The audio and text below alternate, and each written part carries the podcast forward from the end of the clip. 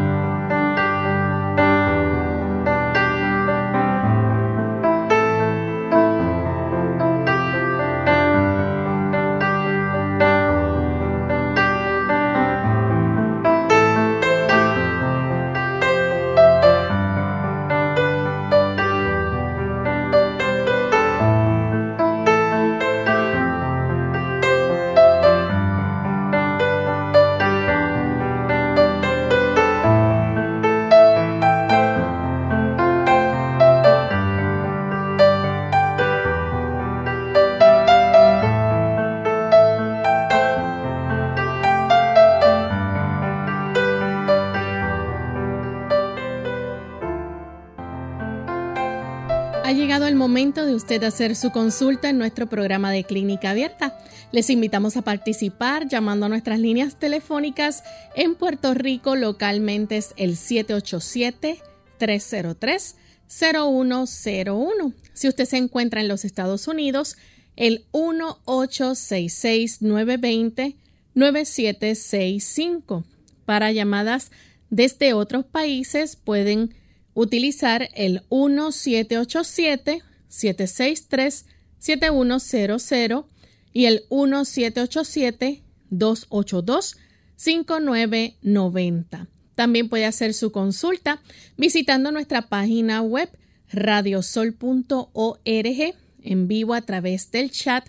Pueden escribirnos su pregunta y también aquellos amigos que nos siguen por el Facebook Live, les recordamos que también a través de esta plataforma durante la hora de nuestro programa pueden hacer sus consultas. Y nos sentimos contentos nuevamente de tener esta oportunidad, amigos, de llegar hasta ustedes en este espacio de salud. Otra oportunidad que le brindamos para que puedan hacer sus preguntas hoy en nuestro programa. Me acompaña como todos los días el doctor Elmo Rodríguez. ¿Cómo está, doctor? Saludos cordiales, Lorraine. Saludamos a los amigos que están con nosotros en esta ocasión y estamos sumamente complacidos que ustedes nos brinden su fina atención. Así es. Saludamos también a todos aquellos que se conectan desde otros países y sabemos que son muchas las emisoras que comprometidas también con la salud bien tienen a retransmitir nuestro programa. Así que saludamos de una forma muy especial a los amigos que nos escuchan y nos sintonizan a través de Seven Day Radio Virtual. Esto es en Madrid, España. Así que saludamos con mucho cariño a todos nuestros amigos que desde allá nos sintonizan, igualmente a través de Ondas de Plenitud y a todos la radioaudiencia desde Gran Canaria en España. Así que gracias por recibirnos y por hacernos también parte de su día. Vamos en esta hora a compartir con ustedes el pensamiento saludable, así que vamos a escuchar. Además de cuidar tu salud física, cuidamos tu salud mental. Este es el pensamiento saludable en clínica abierta.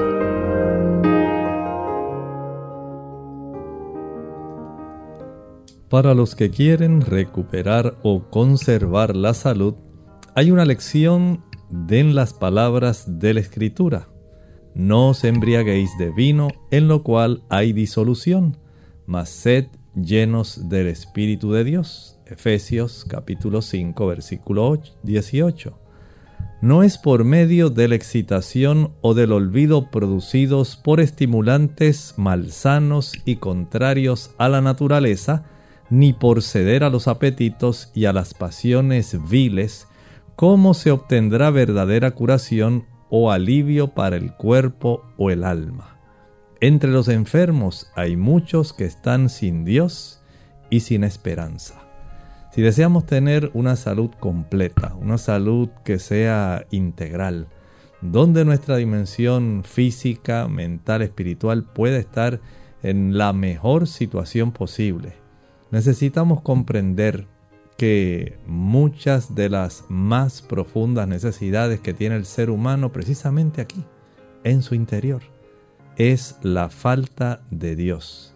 Muchos están luchando contra diversas adicciones, diversos apetitos, sentimientos, emociones, pasiones que le están subyugando y necesitan un poder superior un poder que les capacite, que les ayude a salir de ese estado de prisión en el cual se encuentran. Y por supuesto, la escritura nos dice que ese poder es Cristo. No hay un poder humano, no hay una autosuficiencia ni una autocapacidad para nosotros poder salirnos de las trampas en las cuales estamos a veces sumamente atrapados. Solamente el poder de Cristo puede hacer por nosotros, darnos la capacidad de la victoria. Si usted desea tener una salud completa, una salud integral, piense, la dimensión espiritual es muy importante y en esa dimensión espiritual el centro debe ocuparlo nuestro Señor Jesucristo. Bien, agradecemos al doctor por compartir con nosotros el pensamiento saludable del día y estamos listos para comenzar con sus consultas, amigos. Así que vamos a recibir la primera llamada que la hace Carmen. Ella se comunica desde el pueblo de Juncos. Bienvenida, Carmen. Ajá. Bueno, buenos días. Señor le bendiga a ambos. Es que yo salí con neuropatía.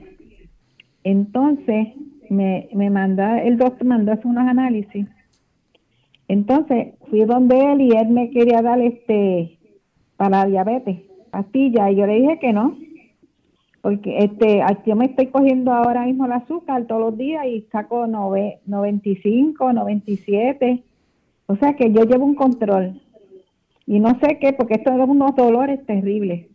Muchas gracias por hacernos la consulta. Bueno, hay que tener en cuenta, por ejemplo, que el hecho de que usted se tome su cifra de glucosa y utilice su glucómetro es un dato muy bueno. Pero esa glucosa es solamente como si fuera una fotografía, es lo que está ocurriendo hoy, en el momento en que usted se tomó esa muestra. Sin embargo, hay una prueba que se hace sanguínea, se llama la hemoglobina glucosilada. Y esa prueba nos da a nosotros una información de cómo ha estado su glucosa a lo largo de los últimos tres meses en promedio.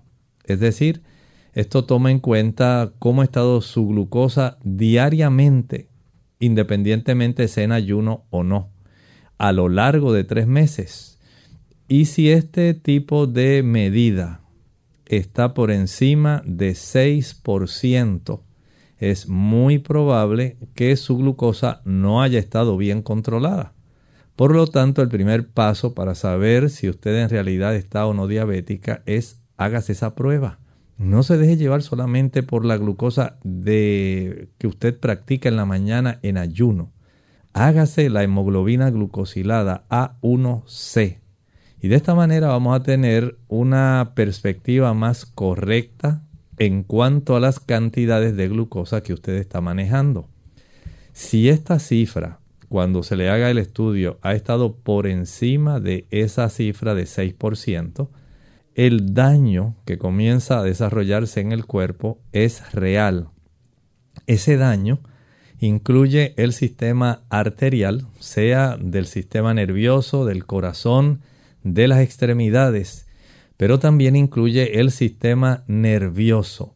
Y en el sistema nervioso generalmente afecta más los nervios periféricos, los nervios de las manos, de los pies, aunque también puede afectar eh, la retina, puede afectar también el desarrollo de otras condiciones gastrointestinales, pero los nervios periféricos de las extremidades inferiores casi siempre son los más que se afectan. Y eso sí puede ser una causa de neuropatía, la neuropatía diabética. En el primer caso, primero, sepa si usted se hizo ese estudio. Segundo, qué valor le brindó el estudio, si está por encima del 6%. Tercero, entonces usted debe comenzar a ajustar su estilo de vida para facilitar que esa cifra de glucosa pueda mantenerse dentro de un límite sano que no sea solamente el hecho de que usted se la tome en la mañana en ayuno. Vaya descartando aquellos productos que le van a descontrolar el azúcar.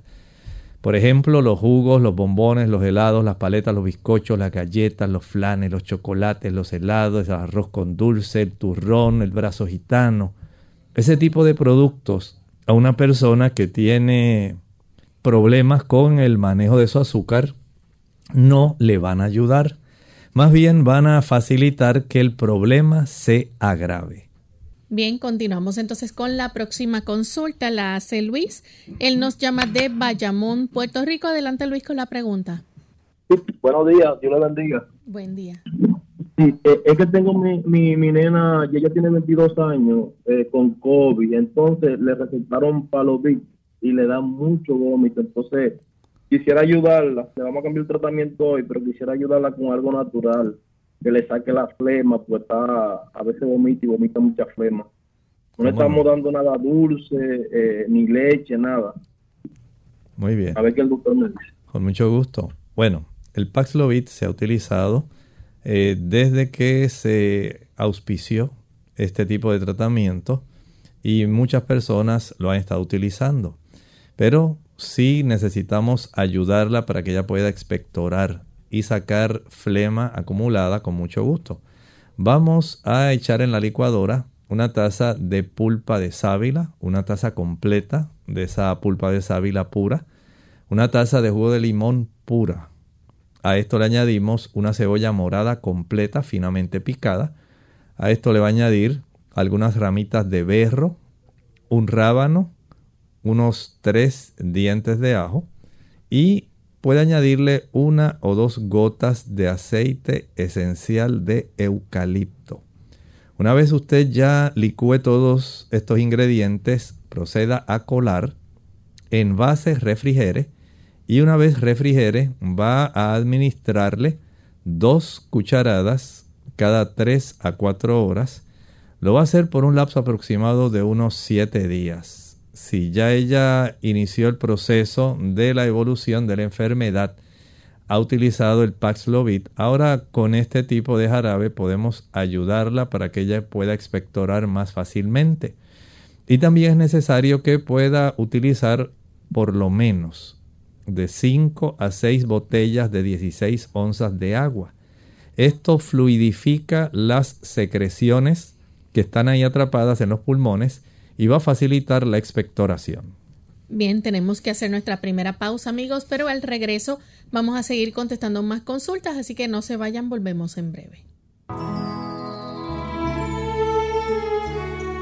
El establo por Francisco Luis Bernardes. Quiso nacer en las casas de los hombres por amor. Los hombres estaban ciegos y le dijeron que no.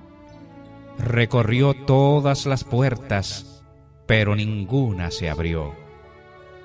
Los hogares, también cerrados, no tenían compasión. Señor, en un establo es mejor.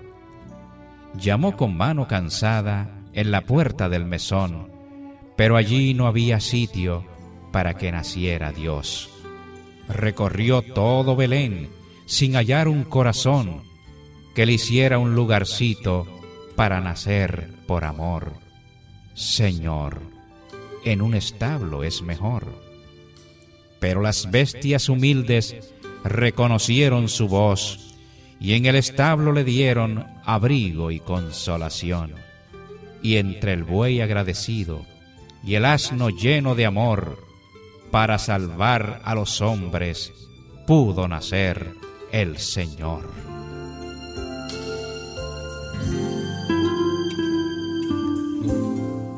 Enfermedad y ejercicio.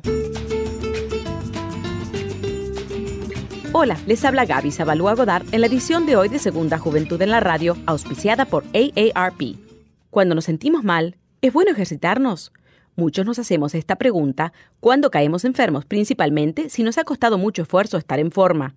Por lógica pensamos en seguir con la rutina para sentirnos más fuertes y saludables, pero la realidad apunta a que en la mayoría de los casos hacer actividad física exhaustiva puede perjudicarnos más que beneficiarnos. Cuando nos ejercitamos, nuestro cuerpo entra en un estado de estrés y utiliza los nutrientes que le damos para liberar hormonas. Al estar enfermos, el cuerpo entra en un estado de sobreentrenamiento, agregando un doble presión a nuestro sistema inmunológico. Si estamos experimentando los primeros síntomas de una gripe o resfrío, la clave es descansar. Lo primordial es no enfermarnos más ni prolongar el malestar. Por lo general, la dolencia solo durará, con el debido cuidado, unos días, y si optas por el descanso en vez de la actividad, en poco tiempo volverás a tu rutina de ejercicios. Claro que siempre es recomendable escuchar las señales de nuestro cuerpo, ya que no todas las molestias se presentan con los mismos síntomas.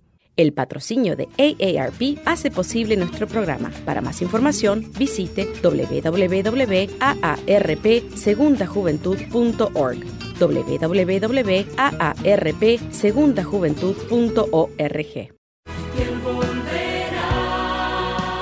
Veré a Jesús. Veré a Jesús. Veré a Jesús. Veré a Jesús. Veré a Jesús. Pero antes, ven a compartir y cooperar en nuestro Radio Maratón y Feria de Socios, domingo 4 de diciembre. Soy Arti López. Lorraine Vázquez. Héctor Seguinot. Yolanda Pérez. David Rivera. Y pronto... Veré a Jesús.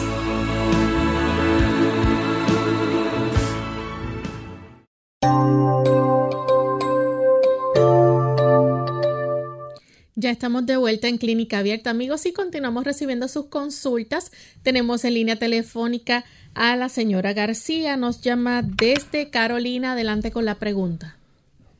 Buenos días, doctor. Dios le bendiga a usted y a su hermosa familia. Gracias.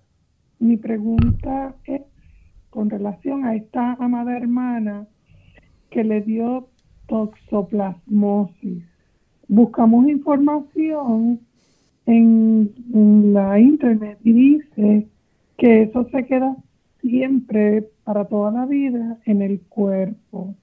Queríamos saber si eso era verdad y también si hay alguna forma de eliminarlo del cuerpo, doctor. Se lo voy a agradecer. Muchas gracias. Mire, en realidad el toxoplasma gondii, ese tipo de agente infeccioso, eh, se aniquila solamente mediante fármacos. Hay que utilizar antibióticos. Pero una vez se enquista en los tejidos donde se enquista, el cuerpo lo aísla. Generalmente eh, fabrica algún tipo de cápsula que contiene calcio. Y básicamente ahí lo aisló después de haberlo aniquilado no hay una manera de nosotros poder sacar ese tipo de agente de nuestro cuerpo. Y una vez el cuerpo ya lo puso en ese tipo de capsulita, lo empacó de esa manera, ahí va a quedar. En realidad no hay forma de sacarlo. La siguiente consulta la hace José desde Trujillo Alto, Puerto Rico. Adelante, José. Sí, buenos días, doctor. Este, yo estoy padeciendo de sinusitis hace más de un mes y entonces he probado agua salina, he hecho vapores de, de menta y eucalipto.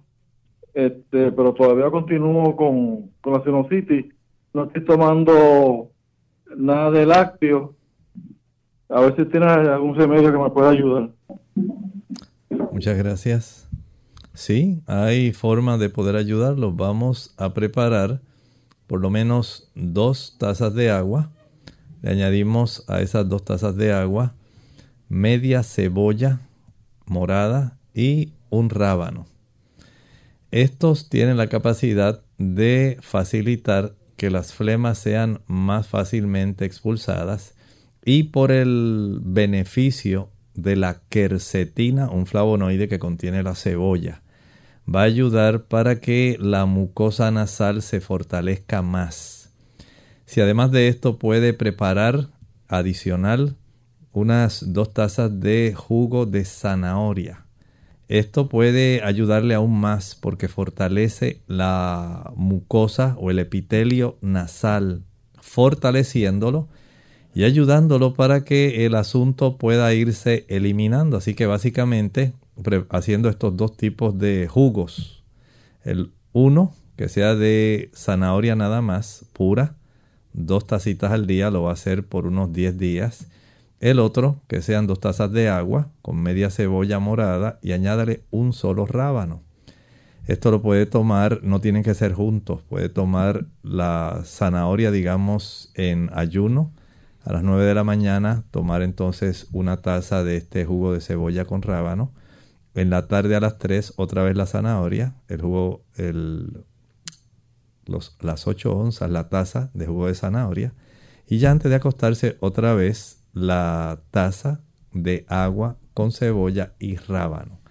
Y de esta manera, haciendo esto por unos 7 a 10 días, debiera ya haberse expulsado la mayor parte de las secreciones y la molestia. Pero, pero, no olvide que no es solamente por el asunto del consumo de leche, mantequilla, queso, yogur hay también que estar atentos, en esta época hay muchos hongos.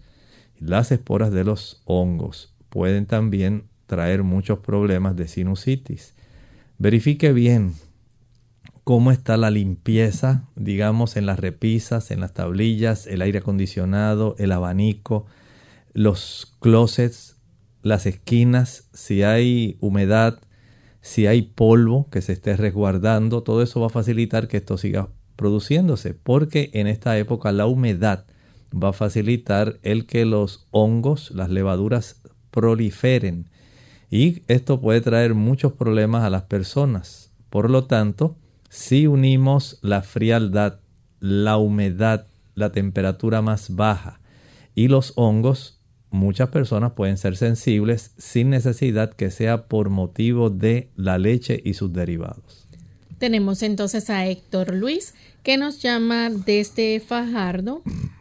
Continuamos entonces con Francisca. La llamada de Héctor Luis se cayó, así que Francisca desde los Estados Unidos, adelante con la pregunta. Eh, buenos días.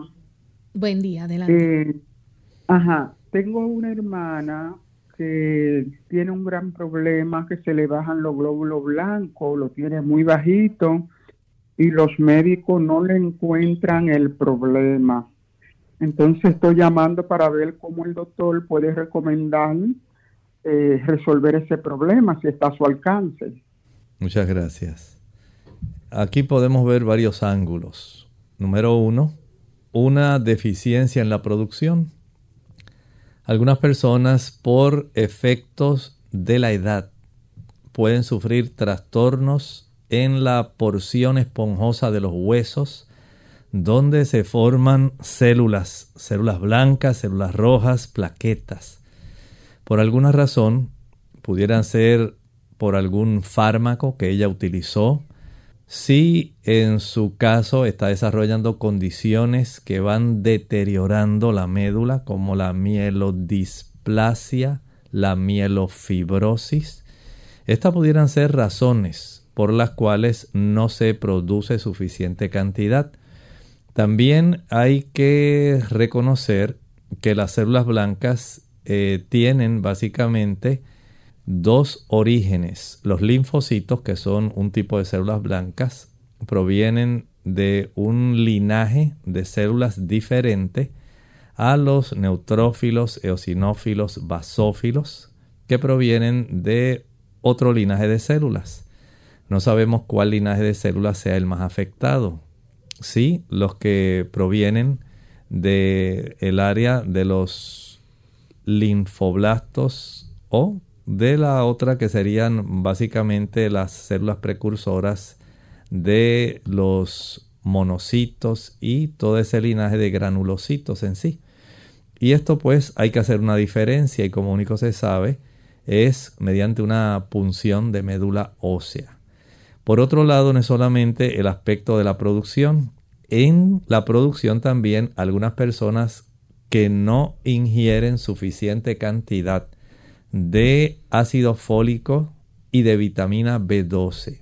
La deficiencia de folatos y de cianocobalamina, ácido fólico y vitamina B12, puede impedir que se forme una buena cantidad de estos glóbulos blancos, que en general se le llaman leucocitos, leucoblancos, citocélulas, células blancas. Pero hay otro problema. Puede ser que se estén formando bien, pero se estén destruyendo. Y a veces el sistema inmunológico, nuestros soldados de defensa, atacan y destruyen las células blancas. Y estas células blancas pueden, por alguna razón, estar destruyéndose más aceleradamente en el área del vaso, que es el órgano que se encarga de procesar aquellas células que ya han envejecido, que ya no son aptas para continuar haciendo su función. Así que por un lado básicamente tenemos una deficiencia en la producción, otro puede ser una deficiencia en eh, un exceso de digamos, destrucción. Y esto hace que a nivel de la sangre se mantenga baja la cifra. Entonces hay que comenzar a indagar si la persona estuvo expuesta, digamos, a agentes como los antineoplásicos. Estos son los medicamentos que se utilizan para combatir el cáncer.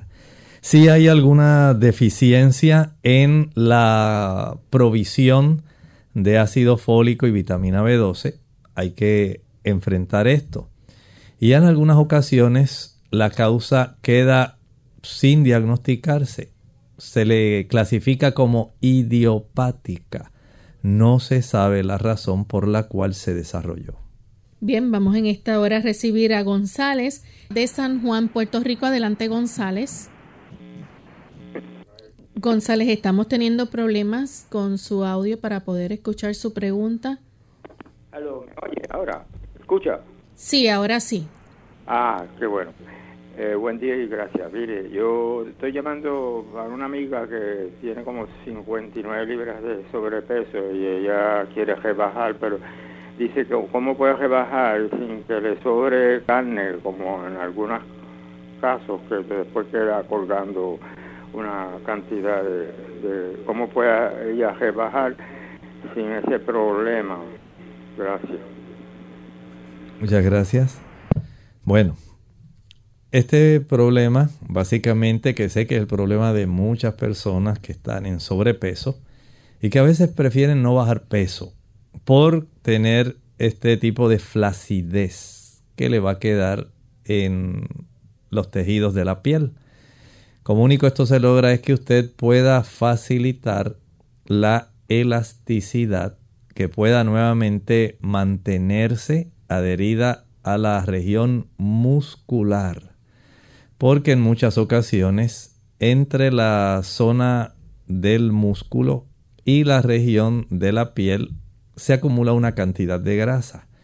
Y cuando esa grasa poco a poco se va utilizando, se va procesando, sufre catabolismo. Entonces, básicamente el espacio queda vacío y hay esta tendencia a la flacidez de ese tejido de la piel que quedó muy estirado. Como único se puede solucionar es que la persona progresivamente vaya haciendo ejercicio.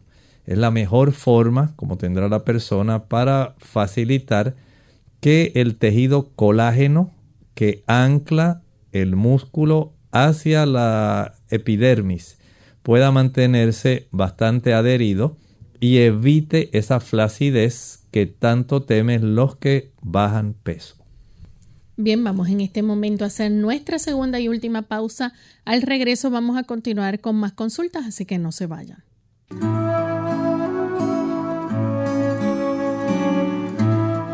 El testimonio del dulcero. ¿Cómo anunciar el nacimiento por medio de un dulce? Hace muchos años, este dulcero tuvo una gran idea. Quería enseñarle al mundo que Cristo nació entre nosotros, vivió y murió para salvarnos a todos nosotros. Así que a través del color y forma del dulce, podía relatarnos la historia de Jesús desde la Navidad hasta la Pascua de Resurrección. Creó un dulce en forma de bastón.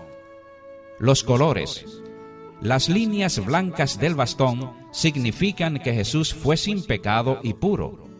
Las tres líneas rojas finas representan el castigo que Jesús soportó antes de morir. La línea roja ancha representa la sangre de Jesús derramada en la cruz. La forma. El dulce tiene la forma de un callado, bastón, que nos recuerda que Jesús es el buen pastor si inviertes el bastón, se convierte en una J, que es la primera letra del nombre de Jesús. Podemos aprender mucho del dulcero, quien demostró por medio de su arte que podemos compartir la historia admirable del Jesús, nuestro Salvador. Al mirar el bastón de dulce, recuerda compartir la historia de aquel que dio su vida por ti. Feliz Navidad y próspero Año Nuevo les desea su dulce emisora cristiana, Radio Sol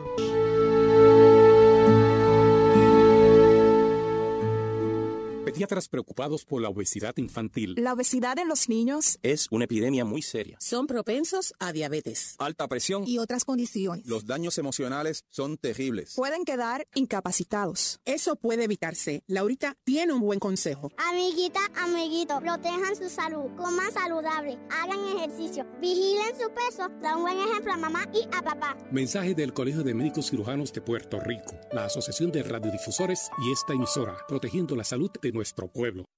Día a día cuidando de tu salud. Somos Clínica Abierta. Te saludan con cariño el doctor Elmo Rodríguez Sosa y Lorraine Vázquez. Con una invitación especial a nuestro Radio Maratón.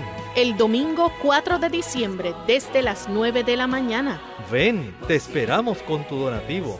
Trae tu aportación. Seguiremos orientando para ver a Jesús en salud.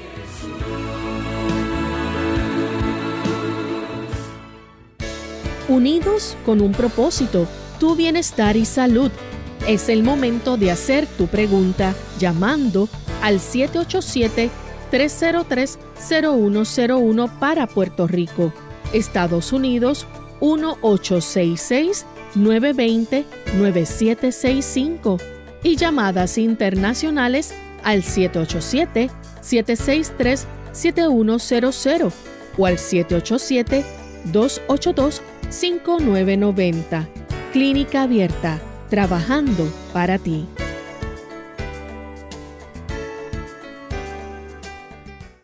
Clínica Abierta. Ya estamos de vuelta en Clínica Abierta, amigos, y continuamos recibiendo sus consultas. Tenemos a Osvaldo, que nos llama de Moca, Puerto Rico. Adelante, Osvaldo. Sí, muy buenos días a todos. Muchas bendiciones, Señor, para todo el equipo de trabajo de Radio Sol. Eh, la pregunta que le hago es la siguiente al doctor. Eh, quisiera saber si el suplemento uh, que se conoce como el Yarrow, me parece que en español es milenramas, eh, sirve para el tratamiento de cáncer del pulmón y si el NIM en pastillas puede ayudar contra el lupus. Escucho su respuesta por acá. Bueno, muchas gracias. La Aquilea milefolium que es el nombre de la milenrama o yarrow. No tengo conocimiento de que se utilice tanto para el asunto de eh, tratar el cáncer de pulmón. Hay algo que sí debe evitar y a veces las personas eh, se confunden. Por ejemplo, la vitamina E es un buen antioxidante y esa vitamina E generalmente la que las personas compran es alfa tocoferol. Este alfa tocoferol, aunque es un buen antioxidante y muchas personas usan antioxidantes para los casos de cánceres, no es adecuado para el uso de los pacientes que tienen cáncer de pulmón. En lugar de ayudar, puede perjudicar. Hay otras plantas que tal vez pudieran ser más útiles para el cáncer y muchas personas las han utilizado, pero no puedo decirle que sean exclusivas para cáncer de pulmón. Pero definitivamente la milenrama no se puede considerar, hasta donde tengo conocimiento, como una planta exclusiva para tratar cáncer de pulmón. Bien, tenemos entonces las consultas a través del chat. Tenemos a Mari que dice desde la República Dominicana, ella nos escribe, su madre de 90 años tiene problemas de circulación y tiene una úlcera en el fondo del pie. Tiene los pies bien oscuros, no es diabética, ha usado ampicilina en crema deportiva y no hay manera de cerrar la úlcera. ¿Qué más le puede poner? Pregunta. El asunto de no tener una buena circulación sí es un gran problema porque todos los elementos que son necesarios para la cicatrización, para la granulación de esa úlcera, requieren que la persona tenga una buena circulación y precisamente es un problema que ella tiene. Así que lo mejor que podemos hacer es primero tratar de restaurar una circulación que sea adecuada por lo menos si usted consigue friccionar con un cepillo, un cepillo de peinar cabello, usted coge ese cepillo con mucho cuidado, comience a friccionar desde la rodilla hasta los pies. No friccione en la zona de la úlcera. Deje un borde aproximado de una pulgada alrededor. No friccione en esa área. No queremos lastimarla pero sí deseamos con la fricción de ese cepillo en forma circular en todo el contorno de la pierna, estimular el que haya una buena circulación desde la rodilla hasta los pies, lo va a hacer también en el dorso del pie, en la planta del pie, encima de los dedos, talón y volvemos en forma circular hasta la rodilla, bajamos de la rodilla nuevamente hasta la punta de los pies. Hágalo unas 15 o 20 veces no tan vigorosamente que pueda lacerar la piel de la persona. Lo que queremos es estimular la circulación, no hacerle daño. Esto va a comenzar a atraer una mayor cantidad de circulación en esa área.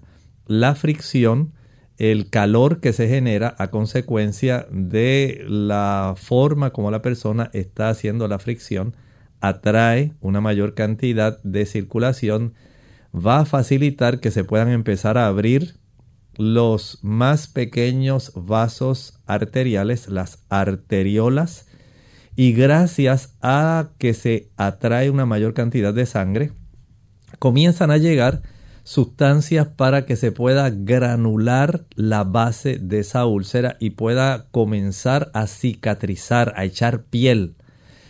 Gracias a esto entonces podemos tener el beneficio de cerrar esa úlcera pero mientras no se haga ese trabajo va a ser muy difícil. Hay personas que utilizan con mucha ventaja el siguiente producto para facilitar la granulación de esa úlcera. Después que usted haya friccionado bien y haya hecho, recuerde hacer este tratamiento, friccione dos o tres veces al día. Y lo va a hacer por tiempo si puede hacer el tratamiento de friccionar con el cepillo desde la zona de la rodilla hasta la punta del pie, de la punta del pie a la rodilla, de la rodilla a la punta del pie, de la punta del pie a la rodilla, unas 10, 15 veces. Ahí comenzamos ya un proceso que activa la circulación. Y si esto lo puede hacer unas dos veces al día, tres veces al día, mucho mejor pero no lacere la piel. No queremos que ella vaya a sufrir alguna infección adicional por haber sido tan vigorosos en la forma como se fricciona. Una vez ya usted haya friccionado, añade en la licuadora una sola taza de agua. A esa taza de agua añádale unas 6, 7 hojas de llantén. El llantén, plántago mayor, plántago lanceolata, ese es el nombre botánico del llantén. En algunos países le llaman lantén, en inglés le llaman plantain, parecido al plátano, plantain. Esto le va a añadir, además de esas 6, 7 hojas de llantén, si son grandes, añádale también la cuarta parte de una bola de repollo. Píquelo bien, pequeñito, y añada todo eso junto. Proceda a licuar y cuele con un colador de tela. El agua que usted va a obtener tiene un olor bien fuerte y un color verdoso envásela, refrigérela para que no se le dañe y no cambie la calidad del olor y de la capacidad que tiene de funcionar, de hacer su trabajo. Va a empapar una gasa en ese líquido y la va a aplicar sobre la zona ulcerada. Va a permitir que esa gasa empapada en ese líquido quede ahí por lo menos unas cuatro horas. Al cabo de las cuatro horas, usted puede asperjar, rociar sobre esa gasa nuevamente un poco de este tipo de jugo de llantén con repollo para que quede por ahí más o menos unas seis horas. A las seis horas cambia la gasa y pone otra gasa, vuelve y la empapa primero en el líquido, exprime un poco, que no chorree tanto, y la aplica otra vez sobre esa zona ulcerada. Esto lo va a hacer diariamente, pero tiene que practicar la fricción. Si no hay una buena capacidad de atraer los tipos de células que van a ayudar para que se pueda ir reparando entonces no vamos a lograr mucho.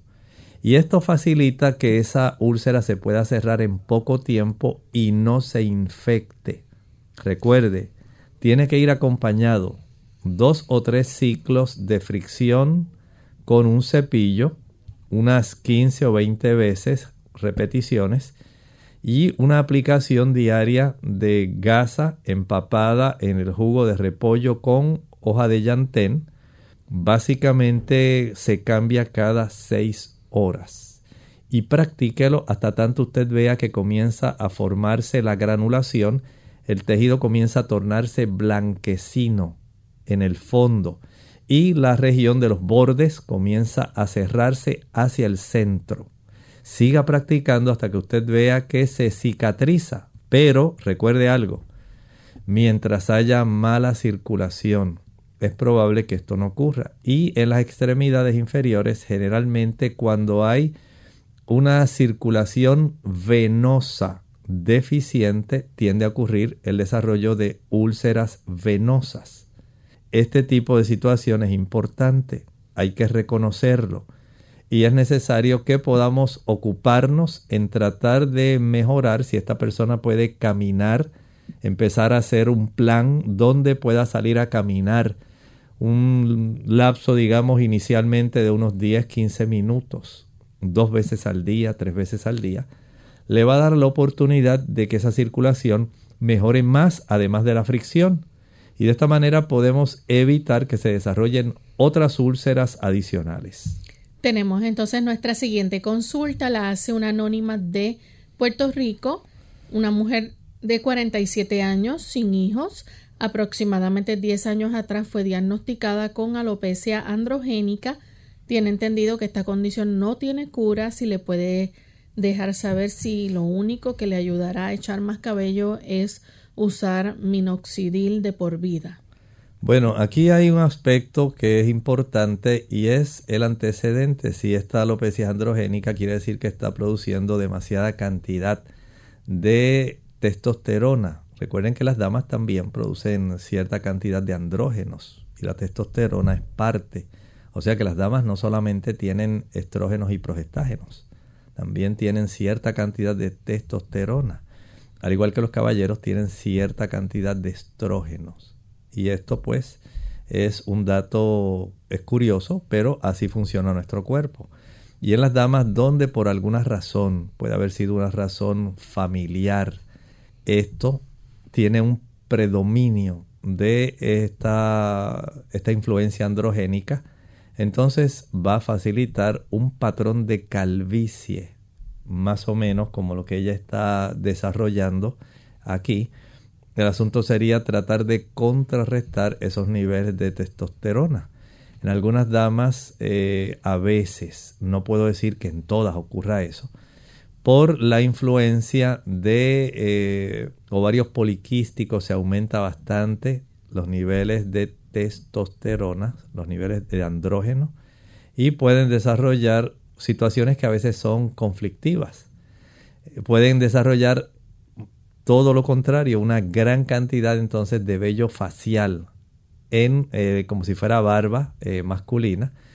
Y hay así una diversidad de trastornos que pueden ocurrir. Estas son situaciones, ¿verdad?, que no son tan frecuentes, pero ocurren. Con más frecuencia en las damas se puede dar el desarrollo de ovarios poliquísticos y dar todo lo contrario, una distribución de vello facial más masculina que el asunto de la alopecia androgénica. Y desde este ángulo eh, la alopecia podría ayudarle, sí, el minoxidil, pero tan solamente le va a ser útil por el lapso de tiempo que lo utilice, básicamente unas, tal vez unos seis meses, pero va a tener que seguir utilizándolo. Así que de esa forma, lamentablemente, no puedo ofrecerle otra alternativa. Bien, la próxima consulta la hace entonces Ramona Hernández dice, doctor, ¿qué sirve para la costra en la piel de un adulto? Bueno, hay varias cosas que hay que considerar. En la piel del adulto, número uno, hay que lavarla bien y hay que tratar de mantenerla humectada. De esta manera se puede ayudar el evitar desarrollo de costra. Un buen aseo, utilizar por ejemplo agua calientita, un buen jabón y después finalizar con agua fría. El agua caliente abre el poro de la piel, el agua fría lo cierra. Y de esta manera ese contraste de temperaturas facilita que haya una mejor salud en la piel, se esté más tersa. En ocasiones cuando el estrato córneo, la capa córnea, se desarrolla muy fácilmente, se desarrollan más costras y el utilizar algún tipo de exfoliante. El más fácil que usted puede utilizar es un poquito de sal.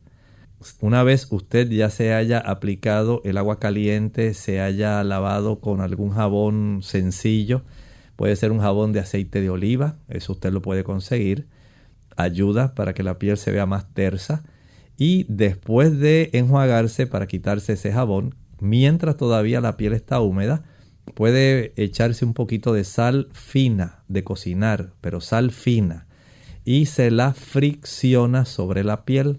De esta manera usted va a deshacer costras y exceso de células que están muertas y se han multiplicado procedente de ese estrato córneo. Una vez ya finalice la fricción, ahora enjuague nuevamente con agua normal fría, seca la piel y una vez ya usted seque, aplíquese un poquito, puede ser de vitamina E líquida o aceite de oliva o aceite de almendras. Y de esta manera usted va a evitar ese problema. Tenemos entonces a María Félix. Ella pregunta qué hacer ante una resequedad vaginal. Tiene 52 años y es hipertensa. Bueno, en realidad el asunto aquí sería más bien la cesación de su menstruación, lo cual nos indica que ha habido una reducción considerable en la cantidad de estrógenos. Los estrógenos son muy importantes para el estímulo en la zona del epitelio vaginal, ¿verdad? Eh, y de esta manera la humectación vaginal. Una vez ese tipo de influencia estrogénica se pierde, el epitelio vaginal se va a atrofiar, comienza a perderse la elasticidad eh, y la dama va a tener muchos más problemas en el momento de tener relaciones sexuales, le va a resultar sumamente doloroso y básicamente va a querer rehuir en muchos, muchas ocasiones. Algunas damas han utilizado algunas alternativas, como por ejemplo eh, utilizar algunos óvulos que traen ya algún lubricante vaginal que no necesariamente tiene estrógenos. Hay unas damas que sí utilizan óvulos vaginales que tienen estrógenos. Hay otras que pueden utilizar otros óvulos que ya tienen otra combinación diferente de vitamina E y otras sustancias. Y hay otras damas que les resulta bastante factible la lubricación vaginal utilizando un poco de aceite de ajonjolí y le humecta bastante esa área y le resulta menos traumático, menos doloroso. Bien amigos, ya hemos llegado al final de nuestro programa. Agradecemos a todos aquellos que han hecho sus consultas en el día de hoy y les invitamos a aquellos que no pudieron comunicarse que mañana nuevamente así puedan hacerlo. Estaremos brindando otro programa más del segmento donde usted puede hacer su pregunta, así que pueden participar nuevamente haciendo sus consultas. Vamos entonces en esta hora a finalizar con este pensamiento bíblico. Tal como hemos estado analizando del capítulo 13, el versículo 16 en esta ocasión del libro de Apocalipsis. Recuerde que el Apocalipsis es un libro altamente simbólico, nos da revelaciones de eventos que han de acontecer y por supuesto estos eventos se le dieron a Juan más o menos en el año 99 después del nacimiento de nuestro Señor Jesucristo. Y estamos en el 2022. Así que note todo lo que se ha podido ir revelando desde esa fecha, desde el año 99 después de Cristo, hasta ahora. Y en este aspecto miren el versículo 16. Y hacía que todos, pequeños y grandes, ricos y pobres, libres y esclavos, se le pusiese una marca en la mano derecha o en la frente. Y muchas personas sencillamente lucen sumamente preocupados, pensando si será un código de barra, si será un número especial que se aplicará sobre la frente y sobre la mano. ¿Qué será? Bueno, en realidad la Sagrada Escritura nos da mucha información. Esa aplicación de ese distintivo, de esa marca, va a ocurrir en la frente como una señal de un asentimiento intelectual. Usted estuvo de acuerdo con. O en la mano derecha, sencillamente esta persona lo le conviene. Así que usted puede recibir una señal por convicción o una señal por conveniencia. Esto es algo muy importante. Y usted dice, ¿y qué tiene que ver esto? Pues tiene que ver mucho. Porque como estamos discutiendo, este problema que se presenta en Apocalipsis 13 tiene que ver con adoración. Es un conflicto a fin de cuentas, por no solamente quien tiene el poder, sino a quien se le adora. Y el hecho de que haya una imposición de una marca que pueda ser por convicción o conveniencia es algo sumamente importante. Pero continuaremos analizando este capítulo porque tiene mucho material revelador para nosotros. Bien, nosotros nos despedimos y será entonces hasta el siguiente programa de Clínica Abierta. Con cariño compartieron el doctor Elmo Rodríguez Sosa y Lorraine Vázquez. Hasta la próxima.